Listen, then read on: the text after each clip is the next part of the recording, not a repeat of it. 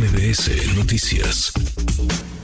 Decíamos antes de la pausa, le agradezco que esté en cabina al alcalde en Benito Juárez, Santiago Tabuada para platicar de un montón de temas que se nos han venido acumulando y si dejamos pasar más tiempo, se nos acumulan más. Santiago, gracias, alcalde. Muchas gracias por estar acá. Gracias, Manuel. Gracias por la invitación. Gracias, muy buenas. Tú estás apuntado, lo hemos conversado contigo un montón de veces. Tú estás con la mano levantada, sigues a mano levantada para buscar la candidatura a la jefatura de gobierno. A ver, yo lo he dicho desde hace muchos meses, no es algo este, oculto. He venido trabajando, he venido dando resultados, lo he, lo he comentado que también esta aspiración es en función de que en Benito Juárez las cosas han ido bien después de cinco años. no solamente ha habido buenas calificaciones, hubo una reelección, eh, nos reelegimos con un mayor porcentaje que cuando nos eligieron. ¿Por cuánto ganaste esa reelección en 2021? Mm, por el 70%. 70%. Más o menos. Nosotros tuvimos cientos, más de 160 mil votos y nuestro más cercano competidor más o menos 40 mil votos no se ven esas, esas mayorías no son eh, tan eh, eh, fue, frecuentes. yo le agradezco mucho a, los vecinos, ¿no? Que confiaron en el proyecto, que le dieron continuidad al proyecto y que vieron los resultados. Y, la verdad es que yo lo he dicho, esta aspiración sí puede y sí está basada en los resultados que hemos tenido en Benito Juárez. Porque en este asunto del corcholaterillo, yo digo, muchos hoy están, en el caso de la presidencia de parte de, de Morena, pues por las afinidades con el presidente, no por sus resultados en el gobierno. Y nosotros sí lo hemos, lo, hemos tenido, lo hemos palpado. Están las mediciones, el tema más delicado para la gente seguridad. Y hoy en día es la alcaldía más segura de la Ciudad de México. Es la segunda más segura a nivel nacional. No lo digo yo, lo dicen los vecinos en la percepción de el, con el INEGI, ¿no? Y ahí va. Me parece que hemos hecho un gran equipo de trabajo también. Ahora, ha dicho el presidente López Obrador, una, varias veces, que Benito Juárez y Miguel Hidalgo, porque las suele poner en la misma canasta, Así que hay más no son, no son toda la ciudad. No, no, no. No, son reflejo de toda no, la No, a ver, yo lo he dicho, eh, Benito Juárez no es toda la Ciudad de México. Lo que sí es una realidad es que hay que llevar los servicios que hay en Benito Juárez a toda la Ciudad de México. Eso sí hay que hacerlo. Hay que disminuir la desigualdad. Hay que emparejar la cancha en esta ciudad. Y también lo digo, Benito Juárez no es toda la Ciudad de México, pero recibe a una gran parte de la Ciudad de México todos los días. Más de dos millones de personas cruzan todos los días por Benito Juárez.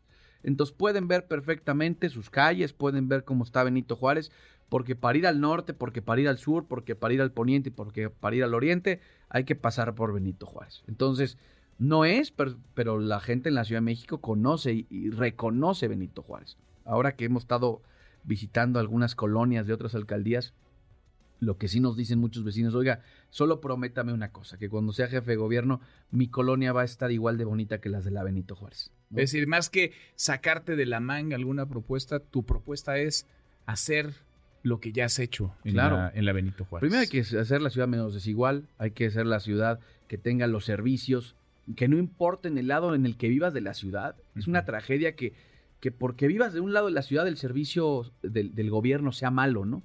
No, hay que tener en la ciudad, no importa dónde vivas, los mejores parques, las mejores calles, la mejor seguridad. Eso hay que hacer en la ciudad. Y en eso, como lo digo, lo hicimos en Benito Juárez. Hay que darle a los adultos mayores eh, un, programa que les permita no gastarse su pensión en medicinas. En Benito Juárez les damos a los adultos mayores medicinas gratuitas. Porque sí hay que darles la pensión, pero que no se la gasten en médicos o en medicinas. Ahora, esta ciudad quedó partida por la mitad después de la elección de 2021.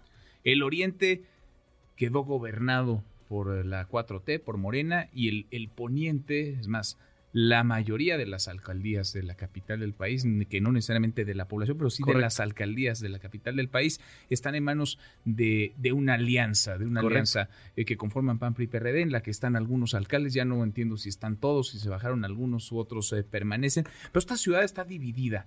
¿Cómo hacer para que esa división que a veces está en la grilla, en la narrativa de los políticos, no baje a, la sociedad, porque de pronto parece así, que está dividida entre eh, chairos y fifís, entre oriente y poniente, entre los que son conservadores y, no lo son. ¿Cómo hacer se puede reconciliar esta ciudad? ¿O no la ves tan dividida como algunos Primero, piensan? yo creo que esto fue parte de una propaganda que hizo el gobierno, de una división, porque no, en, los números no es así. Es decir, si nosotros hubiéramos ido juntos esta gran alianza que hemos construido en la ciudad, eh, en muchas más alcaldías, les hubiéramos ganado unas del Oriente. Mm. El tema es que, bueno, por, por cómo fue esta primera dinámica, eh, en el 2021, en, no en todos los lugares fuimos juntos.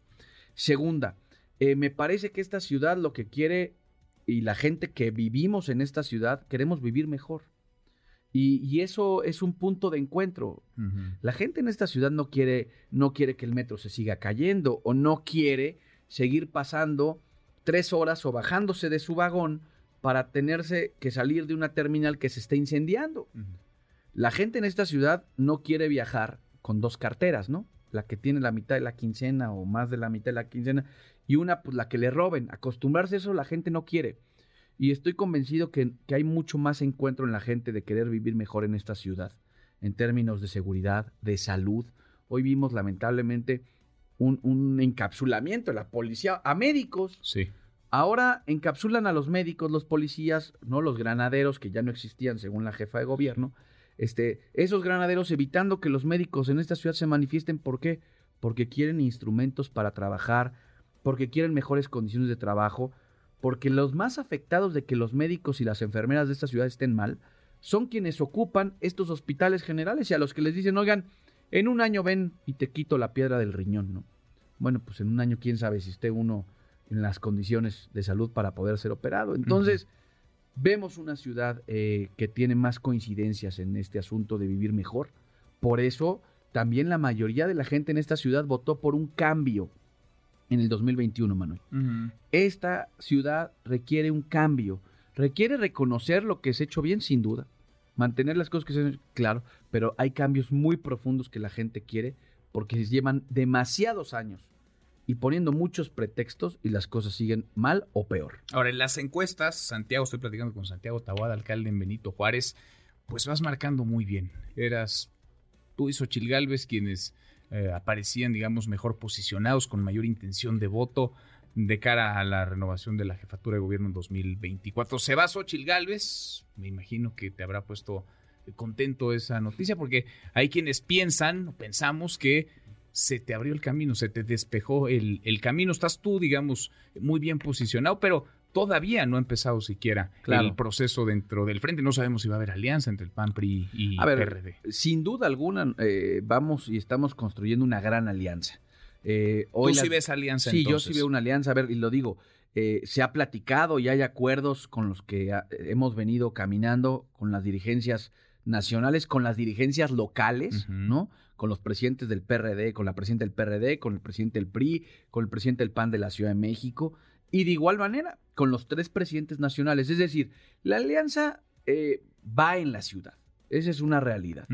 Lo que claro que, que, hoy estamos, primero, tratando de resolver y tratando de culminar un, proceso muy importante, que es el proceso nacional.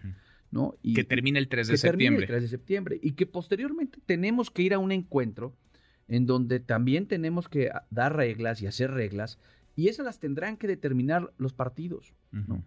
Y que eso nos permita llegar a, un, a noviembre, porque en noviembre hay que decirlo, es la fecha límite para registrar la coalición en la ciudad. ¿eh? Entonces nos tiene que llevar a ese proceso. Pero entonces tú ves que sea a partir del 3 de septiembre cuando se comience a articular, a construir el frente. Se están platicando, eh, hay pláticas con los partidos, hay pláticas, eh, platicamos entre los actores y que seguramente vamos a, a buscar puntos de encuentro. Eh, lo que no podemos eh, perder de vista es que la alianza es competitiva en la ciudad. Es una alianza que demostró ganarle al gobierno y a sus aliados en una elección intermedia en la Ciudad de México. A pesar de los programas sociales, a pesar del apoyo y, de la, y del aparato a muchos candidatos del gobierno, esta alianza les ganó en muy buenas condiciones. Ahora, eh, déjame que te interrumpa en esa parte, porque sí, en efecto, la alianza es competitiva, pero ¿qué pasa si se fisura, si se fractura esa, esa alianza? Hemos platicado acá con Adrián Rubalcaba, el alcalde de Coajimalpa, digamos que podría ser una carta del PRI, él ha dicho que quiere ser candidato a la duda. de gobierno, con Luis Espinosa Cházaro, que es el coordinador del PRD en Cámara de Diputados, que ha dicho que también quiere participar en esta contienda y nos han dicho, pues es que ya hay que empezar, Correcto. Ya hay que, ya hay que arrancar y hay que hacer un método. Déjame ir por partes. ¿Tú crees que sí tiene que haber un método para elegir al candidato? Yo lo he dicho. No un acuerdo, no algo que a ti te coloque, aunque las encuestas te tengan a ti en primer lugar, no un acuerdo que a ti te ponga como candidato. No, a ver, claro que tiene que haber métodos, tiene que haber acuerdos, por supuesto, porque no solamente se juega la jefatura de gobierno. Por supuesto que nos jugamos 16 alcaldías, 33 posiciones del gobierno de, de diputados, el Senado de la República, ¿no? Hay muchas posiciones, las 22 eh, posiciones de diputados federales, y claro que hay que hacer acuerdos, pero por supuesto que creo en los métodos. Yo lo he dicho y creo que te lo platicaba a ti. En el método que se defina por parte de, de las fuerzas políticas, yo voy a participar. Tú el vas. que me pongan. O sea, el son que pongan tu bailas. Sin duda, sin duda voy a ir, a- porque creo que hemos construido eh, en ese sentido. A ver, yo lo he platicado también. Kenia López lo ha mencionado, ha levantado la mano, Lía. Víctor Hugo Lobo, un perredista que hay que decirlo, tiene mucho tiempo de trabajo en la Ciudad de México, ¿no? Ujú. Él, eh, Exalcalde en la GAM. Es dos veces exdelegado en la GAM, hoy es el coordinador de los diputados del PRD. Este, entonces, por supuesto, hay que, hay que ponernos de acuerdo. A, a eso me refiero, creo, la importancia de ponernos de acuerdo y también transitar hacia un método. Me parece que no podemos perder esta gran oportunidad que en la Ciudad de México la gente, y no solamente con los partidos políticos, también quiero ser muy claro, eh, hay muchas organizaciones en la ciudad que quieren ver una oposición competitiva. Esta ciudad está llena de organizaciones, de colectivos, de sindicatos, que realmente están viendo una gran posibilidad en que la oposición pueda eh, ganar la Ciudad de México. Y con ellos también estamos platicando, porque insisto, no solamente es un tema de partidos, es un tema también de involucrar a los ciudadanos. De involucrar a los frentes, de involucrar a todos estos actores que de una u otra manera inciden en la Ciudad de México. La Ciudad de México, Manuel, es la más politizada, es la más informada y quiere ver cosas distintas en su gobierno. Ahora, esa será, digamos, la, la primera batalla, por Sí, llamarla de duda. alguna forma, la batalla interna. sí. Eh, las encuestas ahí están, Ahí insisto, vamos, ahí te vamos. tienen a ti bien, bien posicionado, pero cuando uno se asoma a lo que el ciudadano hoy está contestando a las mediciones, pues Morena, a pesar del 21 y a pesar de que gobierna menos alcaldías y a pesar de que la alianza opositora es competitiva, Morena sigue apareciendo arriba en las encuestas en la Ciudad de México y tiene personajes que están bien posicionados. Ayer se publicaba una encuesta de consulta Mitowski en El Economista y traía muy bien parado, digamos, esa medición a Omar García Harfuch, el secretario de Seguridad, a Clara Brugada, la alcaldesa en, en Iztapalapa. ¿Se le puede ganar a Morena en la sin Ciudad de duda, México? a ver, sin duda porque también la gente en la Ciudad de México quiere ver cosas distintas y quiere ver resultados. Y yo lo digo. Pero está fuerte Morena, ¿eh? no, no, a ver, ahí, la ahí marca, están los no, números. no, sin duda, a ver. En la de ayer creo que ganaban Sí. 20 puntos eh, A ver, tam- y también- Clara Brugada. También Cuauhtémoc nos la iban a ganar por 25 puntos. También eh, Romo le iba a ganar a Tabe por 30 y Tabe le pasó por encima, ¿no? Por más de 15 puntos. Es decir, eh, yo lo que hoy veo, porque lo estoy viviendo, porque lo estoy palpando, porque lo estoy caminando, es que en la ciudad la gente quiere un cambio. Y quiere un cambio porque, lo que te decía, hay condiciones de su calidad de vida que no están bien. Hoy te alcanza para mucho menos, hoy las condiciones de empleo no son las mejores, hoy la, la- la salud está deteriorada, la- las escuelas públicas están abandonadas, el metro todos los días, no hay un día que no falle. Y Sí, eso son condiciones de gobernabilidad. Ujú. Y otro tema que es muy complicado, la seguridad no la han arreglado. Hoy en día seguimos viendo gente desaparecida, seguimos viendo homicidios. Hoy apenas apareció una mujer lamentablemente en Iztapalapa, fue hallada sin vida. Y pues vemos a, la a- a la percepción, a fiscal ver, persiguiendo a otro fiscal El de Morelos, En lugar- Uriel Carmona. en lugar de, de ponerse a trabajar. Y, y fíjate, en la del INEGI es muy, muy representativo. Ha bajado, la, ha bajado la percepción de inseguridad en la Ciudad de México. Más del 50% se siente inseguro en la Ciudad de México. Sí, pero antes era el 80%. Ya- de- yo creo que, a ver, no dudo que haya habido avances, ¿eh? Tampoco voy a, voy a... Benito Juárez ayuda mucho en el porcentaje, porque en Benito Juárez eh, 8 de cada 10 se sienten seguros y en Iztapalapa 2 de cada 10. Entonces Benito Juárez coopera con algo, ¿no? Para- algo, algo se habrá hecho bien en Sin la duda, seguridad, ¿o no, no. no. Yo Digo, creo que ha tienes habido- al secretario de Seguridad que no ha dicho que quiere ser candidato No, no. a la jefatura de gobierno primero en las encuestas. Eso no lo había yo visto. Yo, antes. yo lo que creo es que en el caso de, de la seguridad, yo no dudo, y hay cosas que hay que reconocer, pero el día a día, ¿no? En términos de dónde están, han encontrado a los feminicidas, han encontrado a los que, a los homicidas, han encontrado a los delincuentes. A ver, todos los días te encuentras con una tragedia en materia de seguridad, y no estoy diciendo este, que no haya habido avances, pero hoy en día la seguridad sigue siendo el problema número uno en la encuesta que me digas. Número uno. Y me parece que ese es un tema en el que hay que plantear en dónde hemos implementado estrategias que han funcionado. Y yo se lo he dicho, yo le he reconocido al secretario, por supuesto.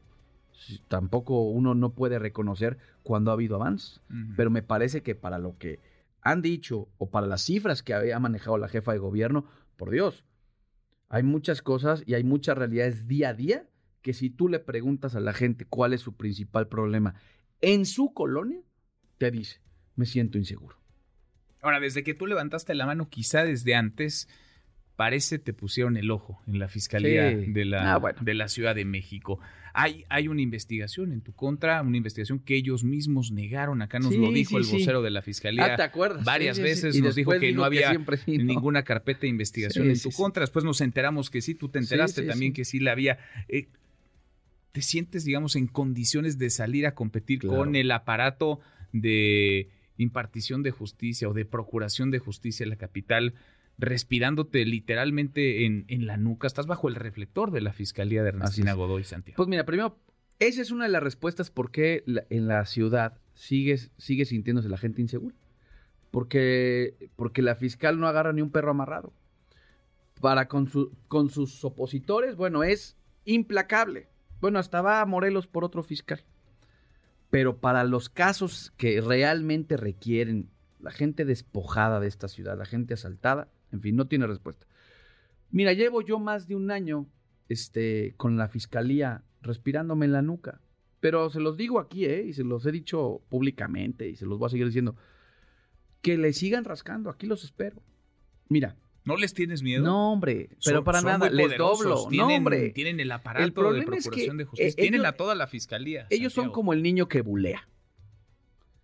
Cuando tú, cuando tú te espantas, pues siguen siendo el niño buleador. Al niño buleador, cuando le pones un hasta aquí, dejó de ser buleador. Y lo que ellos no han calculado es que yo no me voy a doblar. No les tengo miedo.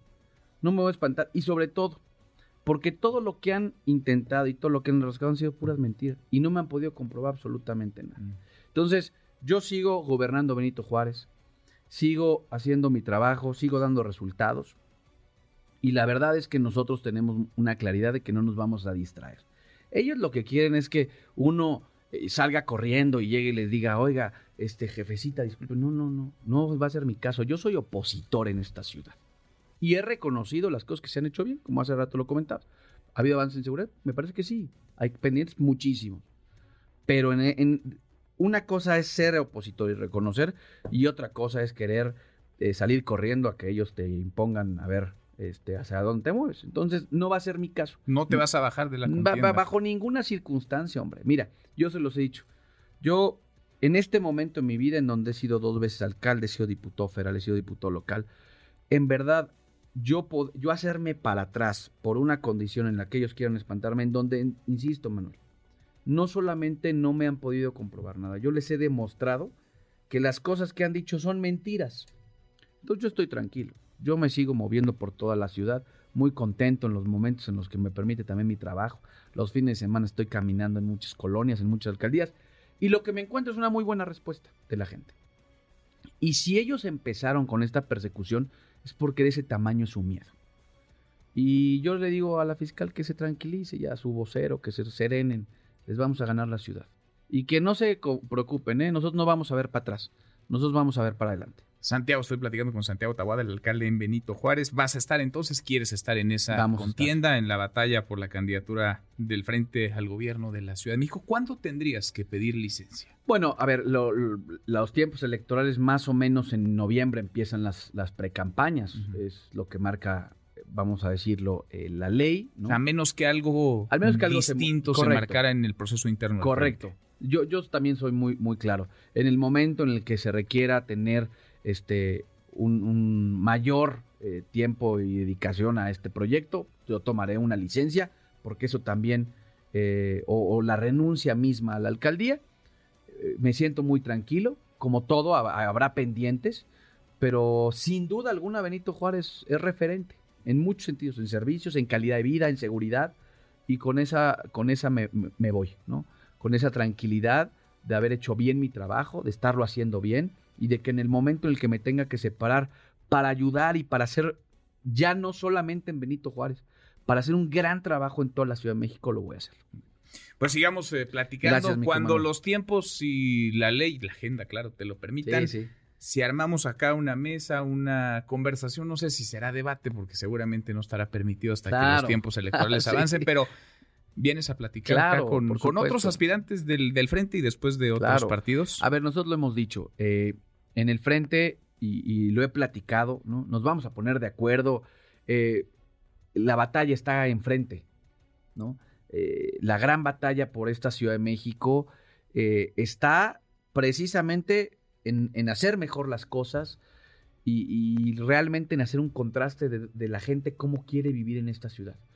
Y que nosotros no nos vamos a pelear, que podrá haber naturalmente en un proceso diferencias, eh, pero lo más importante es que todos queremos que la ciudad le vaya mejor. Y en ese sentido, con mis amigos y amigas que han levantado la mano este, del, del frente, vamos a coincidir y vamos a caminar. Y en el caso de, de los candidatos de frente, creo que vamos a hacer un buen contraste, porque rubro por rubro esta ciudad no está mejor. Santiago, gracias por haber venido Muchas a platicar gracias. con nosotros esta tarde. Gracias, gracias. Es Santiago Tabuada, alcalde en Benito Juárez y aspirante a la candidatura presidencial del Frente, la Alianza PAN PRI PRD al gobierno de la Ciudad de México. Redes sociales para que siga en contacto: Twitter, Facebook y TikTok. M. López San Martín.